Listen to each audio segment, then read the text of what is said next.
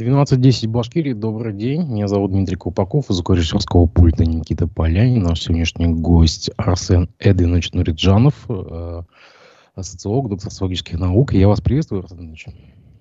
Добрый день. А, мы с вами виделись 15 э, э, января, но тогда нам обсудить всю повестку, как бы всю палитру помешало уход из жизни Муртаза Губайдовича Рахимова.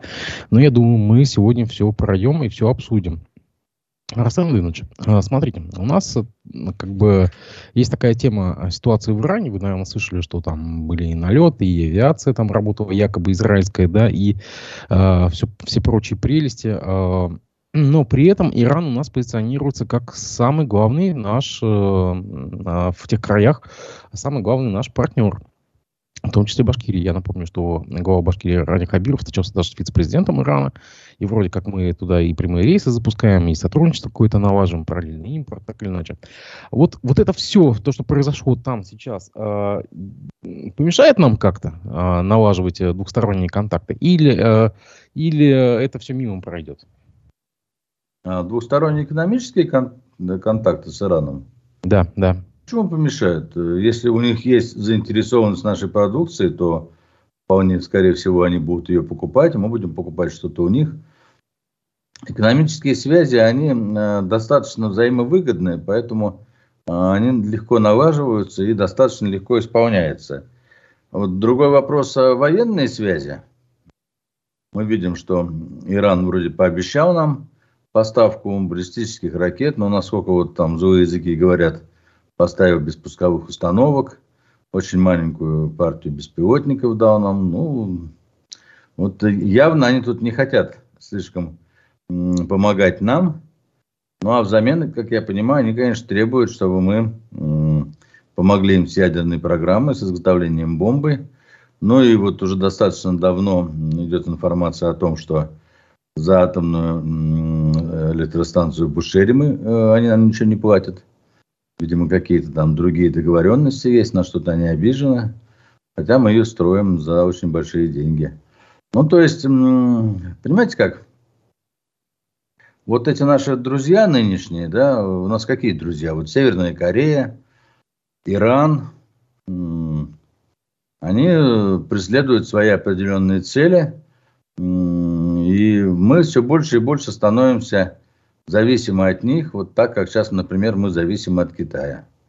Вот если э, гениальный план Путина 24 февраля 2022 года заключался в том, чтобы сделать нас колонией Китая и снять с нефтегазовой иглы, обнулить поставки э, нефти и нефтепродуктов и газа в Европу, которая с 80-х годов Э, была крупнейшим приобретателем э, нашего черного золота, то блестяще удалось, просто блестяще.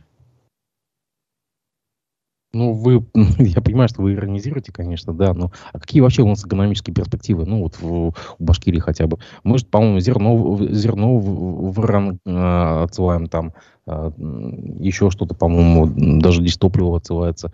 Э, как мы будем жить в 2023 году в плане экономики?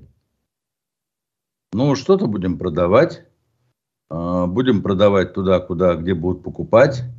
Будем продавать по тем ценам, по которым будут покупать.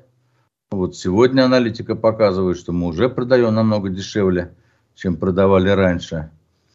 Ну, то есть, эм, понимаете как, если бы, например, а, кто-нибудь в начале 2000 года рассказал бы нам, а, к чему мы придем 2023 году, я думаю, что люди бы не поверили и решили бы, что это э, злонамеренные действия каких-то вражеских шпионов, диверсантов, которые э, сделали все, чтобы наша страна не только встала с колен, а упала так, что больше и подняться не сможет. Я думаю, что э, осмысление всего этого впереди. Мы еще будем об этом говорить много раз будем анализировать, будем э, э, пытаться решить э, такой, знаете, русский вопрос самый основной, кто виноват и что делать. То есть это все нас ожидает в самое я думаю, самое ближайшее будущее.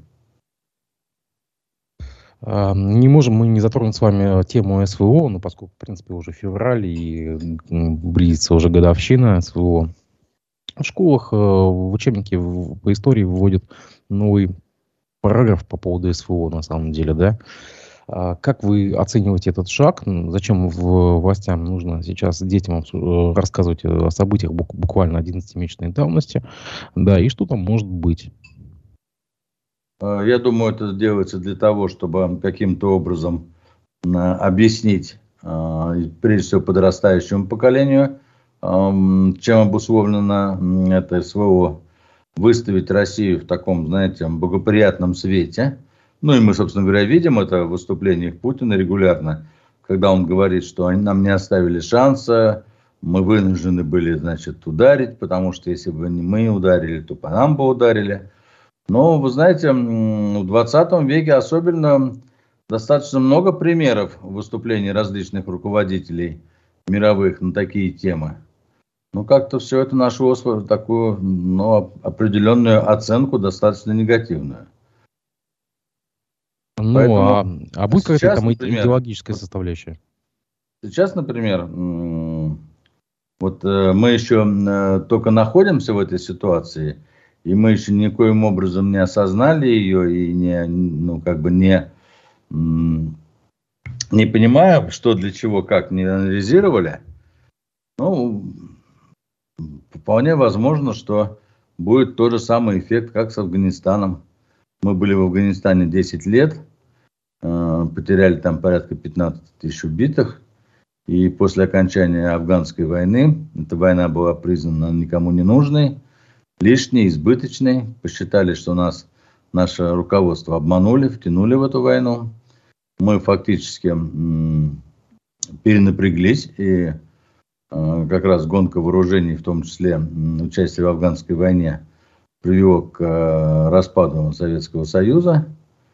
Ну и, э, знаете, я это очень хорошо воочию видел, как афганцы, ветераны Афгана, ходили по различным учреждениям, ведомствам бюрократическим, чиновникам, и как чиновники в ответ на законные требования этих афганцев, потому что государство обещало им одни льготы, другие, третьи. Отвечали, мы вас сюда не посылали, идите обращайтесь к тому, кто вас сюда послал. То есть было полное пренебрежение, неуважение к этим ветеранам. Я очень боюсь, что что-то нечто подобное нас может ожидать и по окончании СВО. Ну вот сейчас, как в принципе, участникам СВО наоборот сейчас э, обещают э, деньги, а, причем большие деньги достаточно, да, по, по, по меркам э, села того же, да, вроде как бы власть идет как раз, не, не наступает на эти грабли, как, как мне кажется. Ну дай бог, дай бог, посмотрим. Мы все увидим, не волнуйтесь. Все развернется перед нами в полной картине, в полной красе.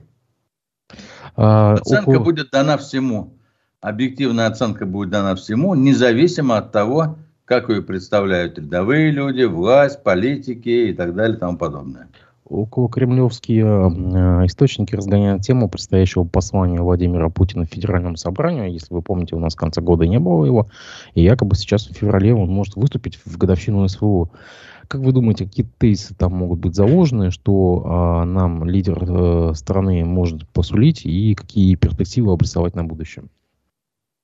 Ну, я так понимаю, что основные тезисы, они уже прозвучали так или иначе в различных выступлениях Путина.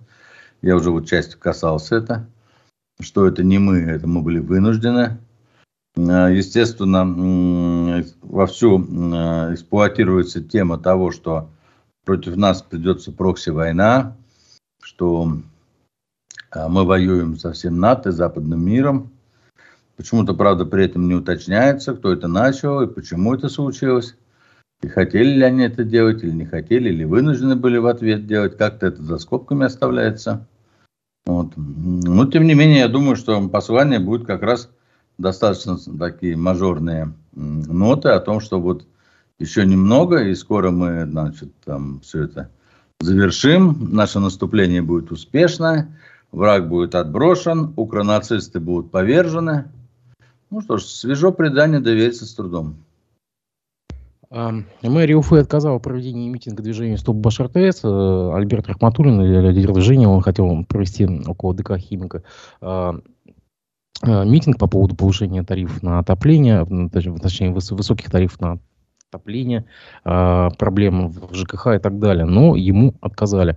А почему так вас сейчас ведет? Вместо того, чтобы выпустить пар, наоборот, накручивают гайки. Ведь, в принципе, можно было канализировать этот протест, как бы дать людям просто выпустить пар. Ну, зачем вот так вот сейчас жестко? Ну, это мы с вами рассуждаем э, с точки зрения такой, знаете, э, примитивной бытовой логики. То есть, э, с точки зрения того, что вот люди недовольны, и, конечно, э, что, зачем ждать, когда они снова придут бабушки в Белый дом, как это было несколько лет назад.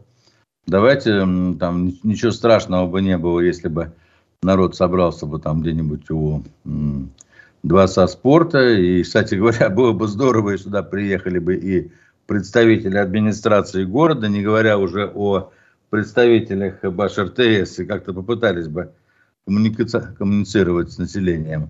Но наша власть э, такие простые, эффективные пиар-ходы она никогда не делает. Мы не ищем легких путей. Мы всегда будем делать наоборот.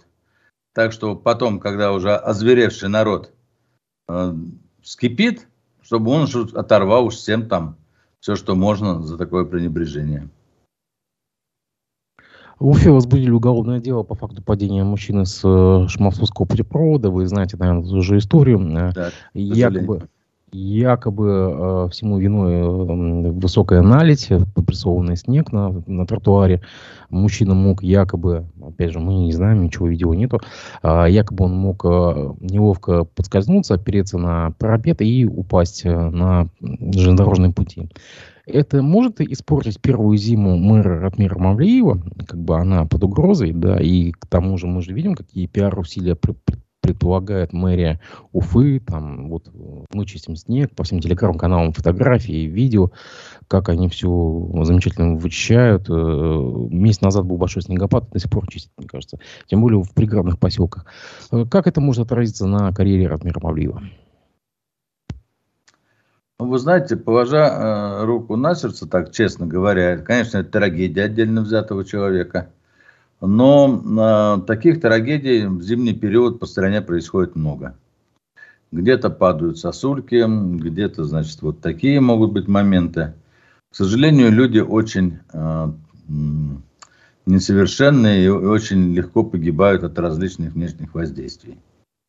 Да, я думаю, что, наверное, в какой-то степени правы те, кто говорят, что это следствие того, что э, мост, может быть, был недостаточно почищен.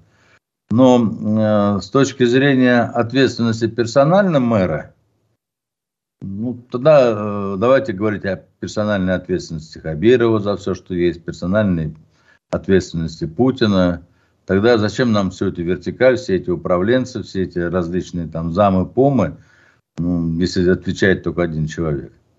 Надо разобраться, конечно, надо ну, найти, кто в этом виноват. Надо сделать все, чтобы подобное больше не допускалось.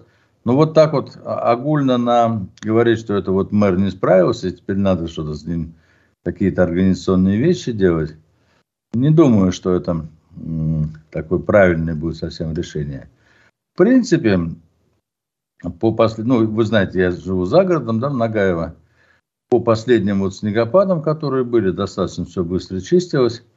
И передвигаясь по городу, надо сказать, что, конечно, э, это, это делается, ну, это возможно. То есть нет никаких непреодолимых э, затруднений. В принципе, на мой взгляд, непрофессиональный. Я в данном случае не вникаю в нормативы очистки улиц и дворов и так далее, но чисто вот по-обывательски, мне кажется, ну, ничем не хуже тем, чем, например, это было там при Качкаеве. Интересно, вы, вы Качкаева вспомнили, вспомнили, а не, вспомнили, не вспомнили Илавова с его бабушкой с топором, если помните. А, ну и при Илавове, да, кстати говоря. Но э, я хочу сказать, что вот последние два мэра, конечно, они не профессионалы были, а вот предыдущие, Качкаев и Илавов, они...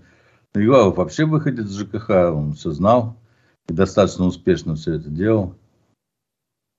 Знаете, да. вот у нас есть такая привычка, особенно если это какая-то передача типа у нас такая, знаете, по оппозиционного плана, когда мы там критикуем, хочется найти какой-то вот факт, и этот факт, значит, вот вытащить и его раскручивать, вроде как виновата власть, там, с наездом на нее. Но жизнь, она более глубока. Есть принципиальные вещи, я вот их озвучиваю, а есть вещи, которые, на мой взгляд, ну да, к сожалению, трагедия, к сожалению, очень жалко этого человека. Ну что, ну, но тем не менее, а, осторожность еще тоже никто не отменял, понимаете, сама настороженность.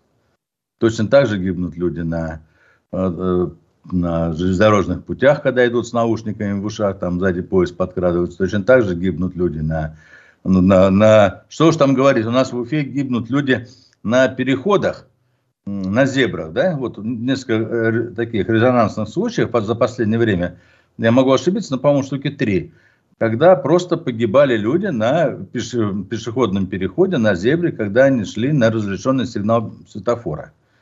И вот как автолюбитель я скажу, что передвигаясь по городу за рулем, я очень часто вижу, что люди, например, переходят дорогу и при этом не смотрят, хотя с детского сада мы учим, там поверни голову налево, поверни голову направо, они переходят дорогу, не глядя по сторонам. А ведь э, никто не гарантирует, что участники дорожного движения все адекватные, все опытные, все следят за тем, чтобы никого не задавить. Вот мы получаем такой результат. Кто виноват? Мы, можно сказать, гаишники виноваты, понимаете, вот не стоят на этом перекрестке, никого не ловят. Но это же не так на самом деле. Тут много факторов. Глава администрации Благовещенского района Олег Гоуф э, разразился гневным постом в адрес тех, кто в адрес журналистов, которые публиковали э, э, подробности, так скажем, биографии погибших бойцов ЧВК «Вагнер». В, в январе или в декабре в Благовещенске похоронили трех э, бойцов э, ЧВК. А журналисты некоторых изданий выяснили, что там были достаточно э, судимости весомые такие у этих э, людей, да. Так вот, Игулов буквально э, пригрозил чуть ли не обращением в правоохранительные органы. А, да кто вы такие, да почему вы там копаете, какая разница, кем они были. Это такая новая запретная тема. То есть мы с вами столкнулись с, с, с новым таким запретом негласным. Затрудняюсь сказать. Думаю, что глупость отдельно взятого чиновника. Но ну, давайте разделим эту ситуацию на несколько составляющих. Сначала без законодательства, потом уже и появилось законодательство. Заключенным разрешалось ехать, э, заключать контракты с ЧВК «Вагнер», ехать, значит, э, участвовать э, в военной операции специальной. И э, оговаривалось, значит, что за участие там энного количества времени они получают амнистию освобождения, да? Тут, ну, я и, мало, говорю, и, мало, и мало того, Пригожин, глава ЧВК, он, по-моему, вышел в Госдуму с предложением, э, как же предложение это формулировалось, запретить, по-моему, э, писать плохо, грубо говоря, о погибших бойцах с ЧВК. Ну, вот это тоже не, не есть правильно. Смотрите, то есть мы понимаем, что это люди, которые совершили какие-то правонарушения. А, искупили они свое право нарушения участием а, в СВО, если они там геройски сражались? Безусловно. Являются они военными героями с точки зрения вот именно непосредственно участия на боевых боестолкновениях? Конечно. А, но при этом, если эти люди имеют какой-то бэкграунд такой достаточно серьезный и тяжелый, Имеет общество знать, а, кто в ближайшее время придет, вернется в город, в село, в деревню, с какими судимостями и что? Теперь, значит, мы безоговорочно больше за ним не следим? Мы теперь говорим ему, что это заслуженный ветеран, и что делай, что хочешь? Нет же ведь, конечно. Те же самые правоохранительные органы, я уверен, будут внимательно отслеживать все вопросы, касаемые этих товарищей. И это, это нормально. Общество должно быть информировано по поводу того, что происходит.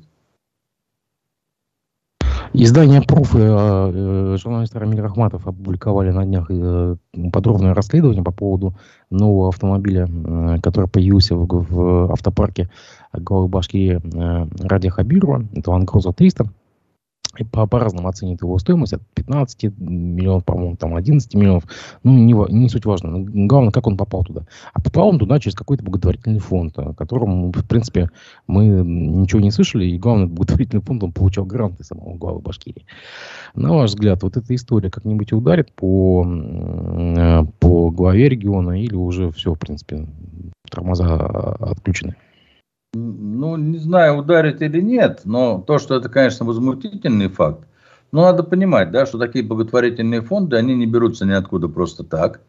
Это, опять же, производная работа властей, они их создают, они указывают эм, предприятиям перечислять туда деньги, предприятия безропотно туда перечисляют деньги, а дальше, э, ну, так сказать, я так понимаю, что считается, что это вот твой карман, и из этого кармана можно уже черпать все, что угодно.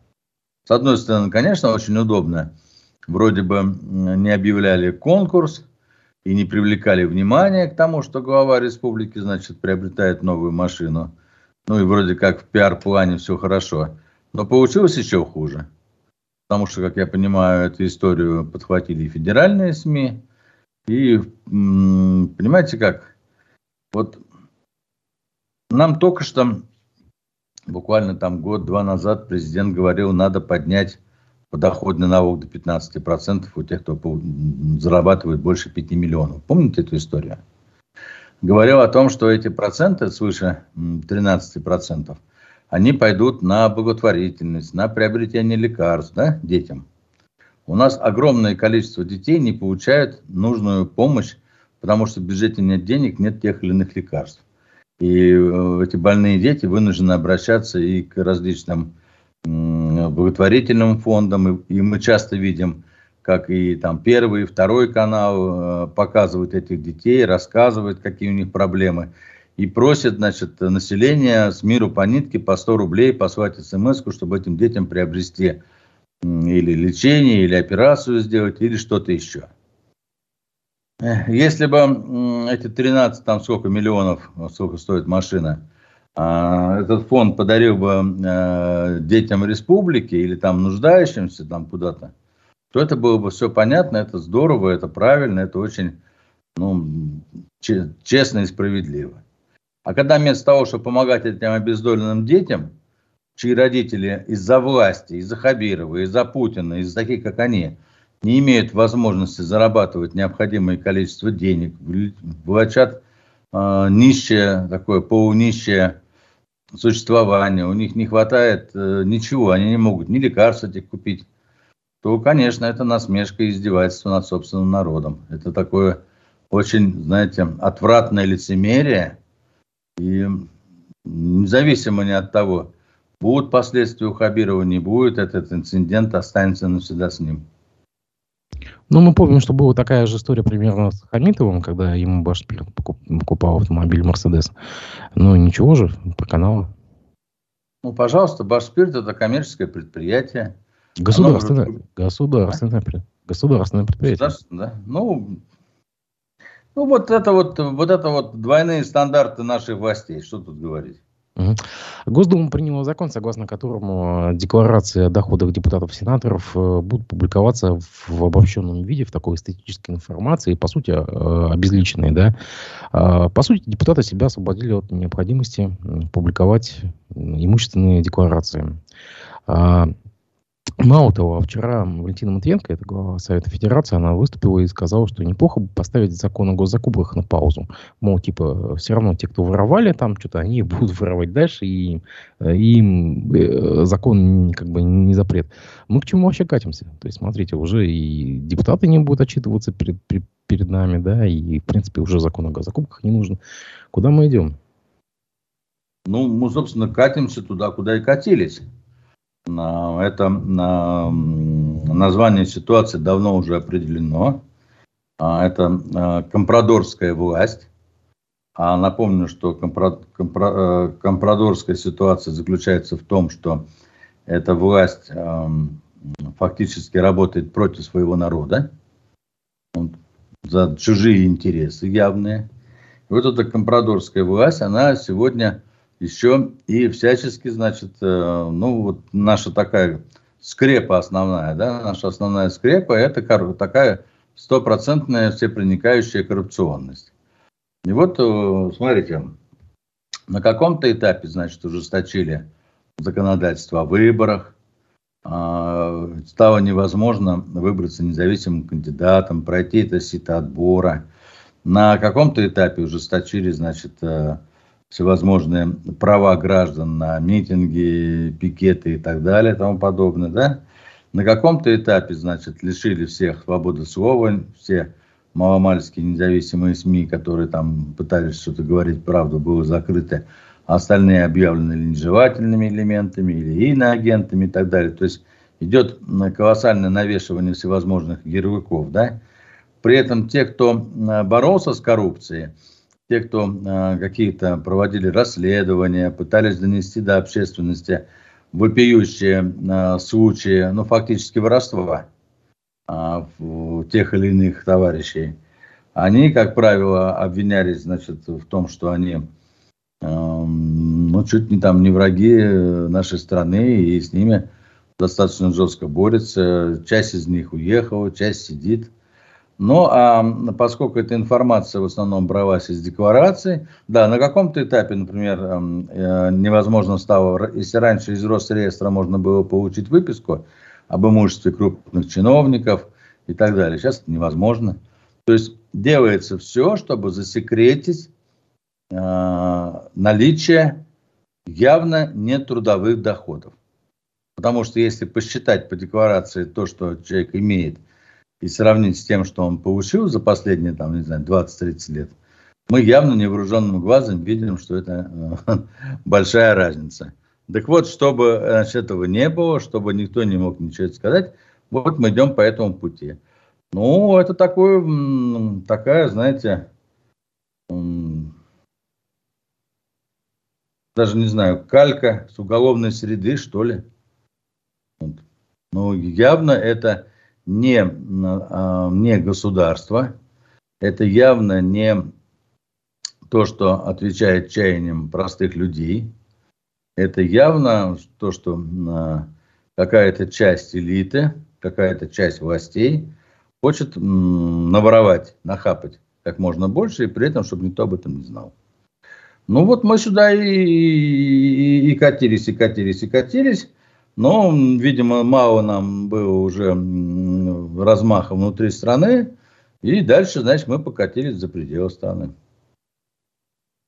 Коммунисты, э, наши башкирские коммунисты, КПРФ обратилась э, к Радио Хабирову с э, обращением не называть именем Муртаза Губайдовича Архимова как бы уже существующие объекты или улицы, а называть только что-то ну, вновь построенное. То есть, как бы, то есть ничего не переименовывать, чтобы не создавать дополнительного культа личности. Вы согласны с, как бы, с таким доводом? Я бы вообще, бы, честно говоря, с переименованиями повременил. Особенно с э, переименованием в память Рахимова. А я думаю, что достаточно в ближайшее время, ну, мы это вот буквально увидим год, два, три, я думаю, всплывут факты очень нелицеприятные про Рахимова. И знаете, как это было? Когда Мао Цзэдун умер, там, значит, э, часть членов эм, КПК Китая, которые были очень высокопоставлены, в том числе и жена Мао Цзэдуна, были объявлены бандой четырех. Было признано, что они нанесли очень много ущерба стране, и, по-моему, если не память не изменяет, кроме жены, Мао Цзэдуна бывшие, все были расстреляны. Вот нас ожидает примерно нечто такое. Я думаю, что как только ситуация в стране поменяется, очень многие вещи, которые до этого прятались, э, до общественности не доносились, как это, кстати говоря, было и в 90-м году, они всплывут. И возникнет вообще вопрос, а вообще Муртаза э, Рахимов достоин памятника или какой-нибудь памяти? Или он явился тем человеком, который фактически был, создал здесь диктатуру в республике и разрушил все, что ему э, дали, все, что ему досталось по наследству с 90-го года. Вы посмотрите ведь, за 20 лет все заводы, которые были в республике, практически маломальски значимые заводы, они все перестали существовать. А это непосредственно экономическая работа э, президента. Более того, наиболее лакомые куски, как сода, как Башнефть, они были приватизированы с нарушением, как мы теперь понимаем, глядя даже на, на соду, да, были приватизированы в пользу непонятно кого и непонятно как. Ну, то есть фактически украдено у народа. И я думаю, что таких э, примеров будет очень много. Давайте, э, вот э, там, я насколько помню, э, в этом законе о наименовании, там есть период какой-то, достаточно длинный, э, который нельзя ничего переименовывать. Давайте подождем лет 6-7, посмотрим. Потом ведь очень будет стыдно, когда переименуем, а потом вынуждены будем обратно переименовывать. А также коммунисты предложили создать в Парке Победы аллею э, глав регионов. Ну, то есть они хотят собрать там э, бюсты всех э, губернаторов, что ли, Башкирии, как сказать. А, как вы к этой идее относитесь? Да, и там такой аргумент, типа, кто был лучше, это люди оценят, и у кого будут лежать цветы, и там, значит, этот человек действительно заслуживает памяти. Ну, хорошая идея попилить бюджетные деньги, прелесть. Видимо, коммунисты не знают, где своровать бюджетные деньги, как их попилить, вот придумывают различные фейки. А кому это надо? Кто просит-то? Не, ну тут как э, вопрос э, об увековечивании, типа всех скопом в одном месте. Ну всех скопом это каких? Ну, глав обкомовских, э, так я понимаю, и последних всех. Понятно. Вот вы шокировал, шоки, шокировал Переживем давайте СВО. Переживем СВО, посмотрим, что будет после нее. Тут разговоры идут, что вроде как на 24 год выборы президента. Путин, так понимаю, скорее всего, может не пойти.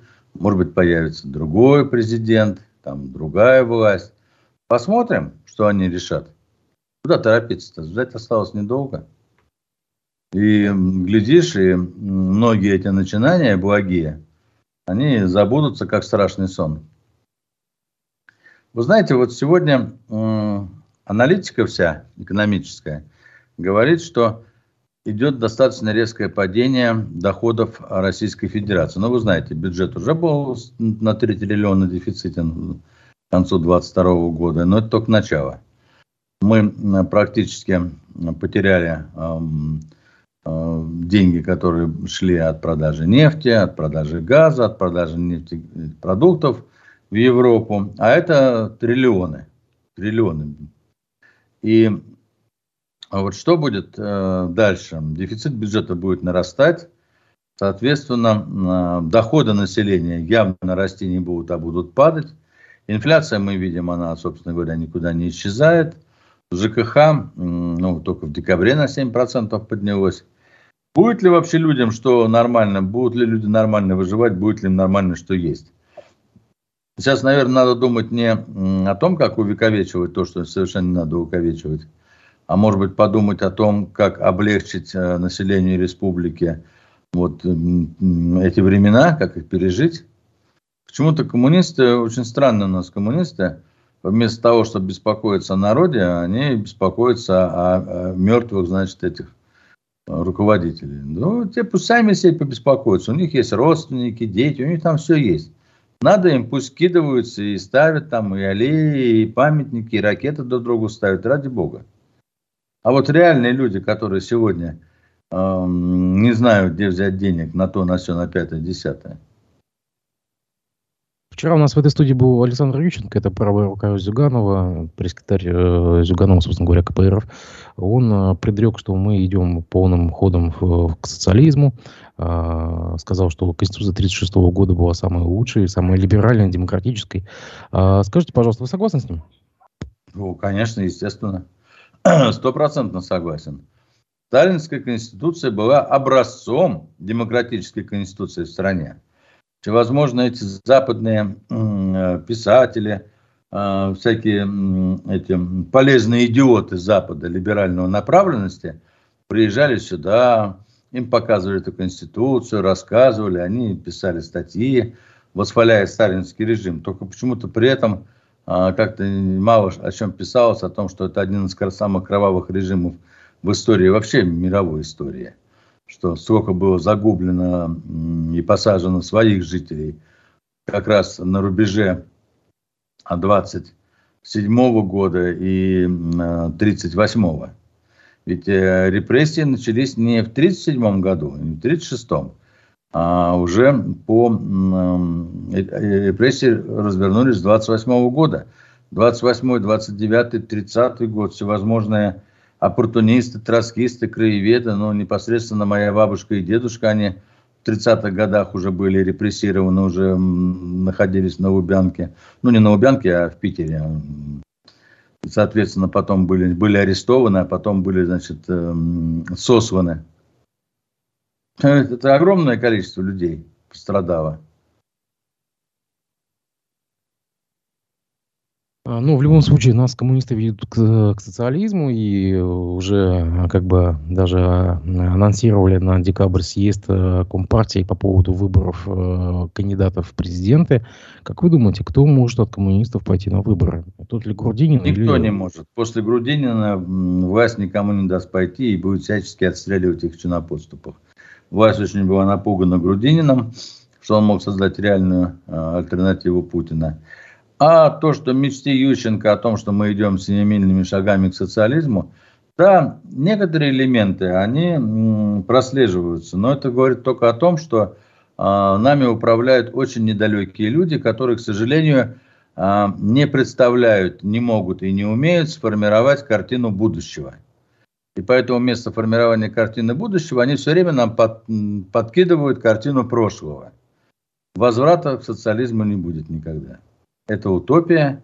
А то, что касается, ну, собственно говоря, вот да, все. А чем вас, собственно говоря, так социализм напугал?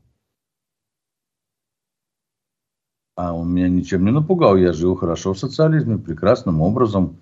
А, нищим, был нищим, а, не было ничего одеть, не было ничего есть. Я помню, когда ко мне приехала моя будущая жена, была у меня вечером в гостях, она открыла холодильник, там было полпачки засохшего творога и пачка, полпачки вермишели. Потому что найти нормальные продукты, это было колоссальное время, надо было и силы, чтобы находить продукты. Был всеобъемлющий дефицит. А, например, в то же время мы построили железный занавес – ведь э, вот э, почему Ющенко думает, что это возврат социализму? Он э, видит железный занавес, только он не понимает, что в советское время мы железный занавес строили и отгораживали наших граждан от э, Запада. А теперь Запад строит нам железный Запад и отгораживает всю Россию и ее граждан от Запада. То есть мы сейчас как в чумном бараке, понимаете, начинаем жить. Э, вот и пандемия прошла, но оказалось, что одна страна заразилась больше всех и заразилась не только микробами, вирусами, а и заразилась головой. Так вот, Запад сегодня нас э, отгораживает, чтобы мы эти бациллы не несли бы на Запад. Если он видит в этом, э, значит, соответственно, то, я не знаю, просто вы же должны понимать, что такое социализм. Э, это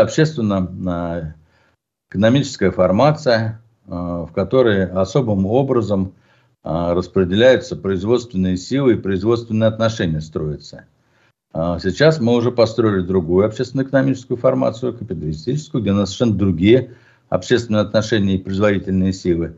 И больше э, сил и рывка, и вообще возможностей перейти обратно мы, у нас нет.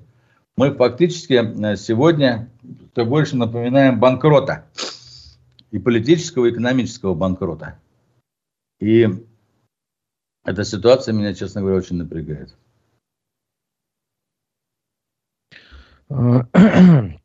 Конечно, безрадостная картина, которую вы сейчас обрисовали, но все равно какие-то все-таки есть поводы для, э, для оптимизма в 2023 году. Вот мы уже прожили один месяц, январь, да, закончился, но что-то хоть вы можете назвать в плюс? Где-то мы все-таки э, будем хорошо жить?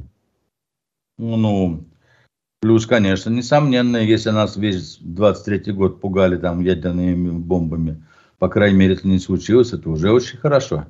Я считаю, это просто ну, супер итог 22 года. А представляете бы, если бы мы бы а, сказать, свалились бы в ядерную войну. Вот это было бы уже не о чем обсуждать было бы. Поэтому то, что сейчас мы живы-здоровы и угроза ядерной войны немножко отступила, это уже очень хорошо. Этому надо радоваться. Вот, сегодня солнце в Уфе, пожалуйста. Можно на лыжах поехать, курить бросить. Вы, вы приглашаете во внутреннюю Монголию, по сути, уйти под корягу. Но э, это не я приглашаю, это наша власть сделала все, чтобы мы такими стали.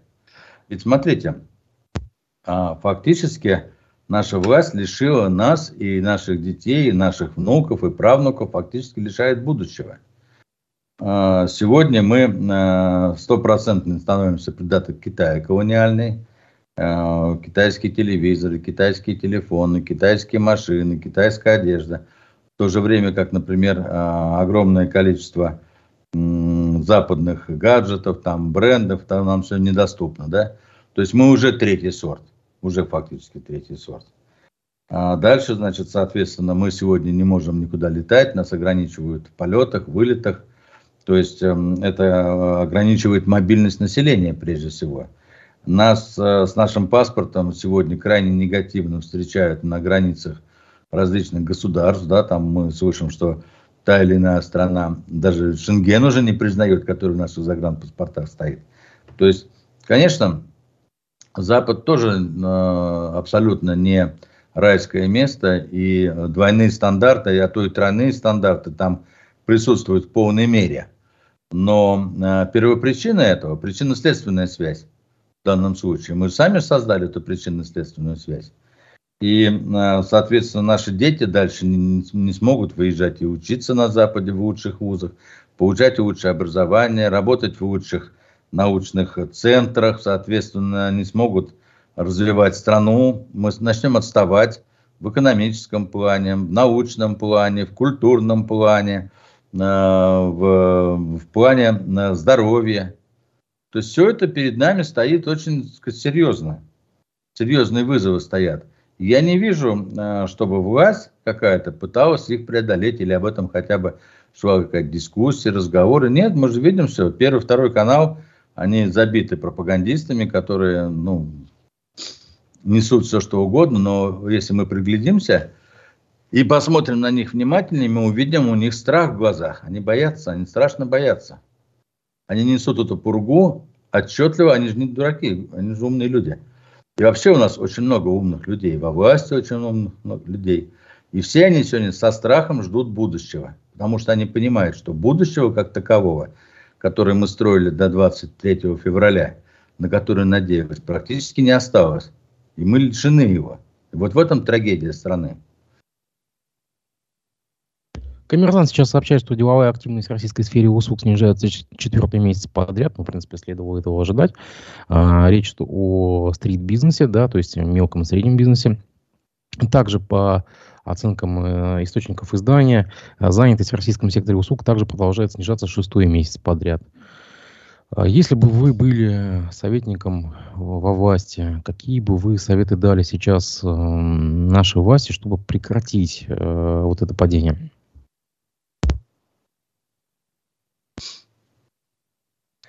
Я бы дал один совет. Всем немедленно скопом уйти в отставку и в монастырь, замаливать грехи. Не знаю, поможет. Ну, это не серьезно. Ну, это не серьезно. А? Нет, не серьезно. Почему это не серьезно? Покаяние – это очень серьезная вещь. Вы знаете, вот э, немцы, как нация, они э, после 1945 года прошли э, этап покаяния. И как нация она сумела преодолеть. Ведь э, то, что творили фашисты, ну, в частности, на, на территории Беларуси и ну, на территории Советского Союза, это же было кошмарно, ужасно. Хотя это были, казалось бы, абсолютно там, э, сказать, образованные, интеллигентные, там, не знаю, э, люди, которые там имеют э, большую культуру, там у них это парламент и все прочее в огромном количестве, сто лет уже там в обед до нас еще даже. Но эти люди, пользуясь а, тем, что власть а, разрешила им вести себя безнаказанно, они совершили огромное количество преступлений. И, и перед э, нашей страной, и перед евреями, и перед человечеством в целом. И вот после 1945 года, в течение 20 лет, страна шла по пути покаяния, она пересмотрела и переосмыслила а, все, что это было, изменилась и стала одной из процветающих стран. Вот э, проблема нашей страны в том, что когда Ельцин пришел к власти, конечно, мы должны были тоже пройти этот путь покаяния и покаяться за э, все, что делалось при коммунистическом строе. То есть те преступления и лишения, которые наш народ, э, которым наш народ подвергся за этот период. Должна была быть декоммуникация, должна была быть иллюстрация, и сейчас мы бы жили в совершенно другой стране. Этого не произошло. Пока мы не пройдем этот путь очищения, пока мы, пока мы не, не покажем всему миру, что мы другие, мы изменились, а, мы, к сожалению, не сможем двигаться дальше. И то, что вот эти вот санкции, ну, мы всегда жили под санкциями и в Советском, в Советском Союзе, После 17 года было достаточно много санкций. В 80-е годы Комкон ограничивал сюда и компьютеры и все прочее. Но такого количества санкций, которые мы имеем сейчас, когда каждые две недели новый пакет, это говорит о том, что терпение мирового сообщества закончилось. У России больше нет э, поля для маневра. Сегодня э, от нас, ну, как бы, а нам не верят и от нас хотят, чтобы мы изменились. Вот мы должны измениться. Власть должна измениться. А чтобы власть изменилась, ну, должны прийти другие люди. Поэтому это совершенно серьезно. Все в отставку, монастырь, может быть, что-то будет другое. на, этом мы закончим, скорее всего, в отставку в монастыре. Хорошо, запомним. Спасибо вам большое, что вы нашли время для того, чтобы выйти в эфир. Я благодарю вас за эту беседу. Арсен Андреевич, мы с вами увидимся обязательно еще. Дорогие друзья, я желаю вам приятных выходных. Всего доброго. До свидания. Всего доброго. До свидания.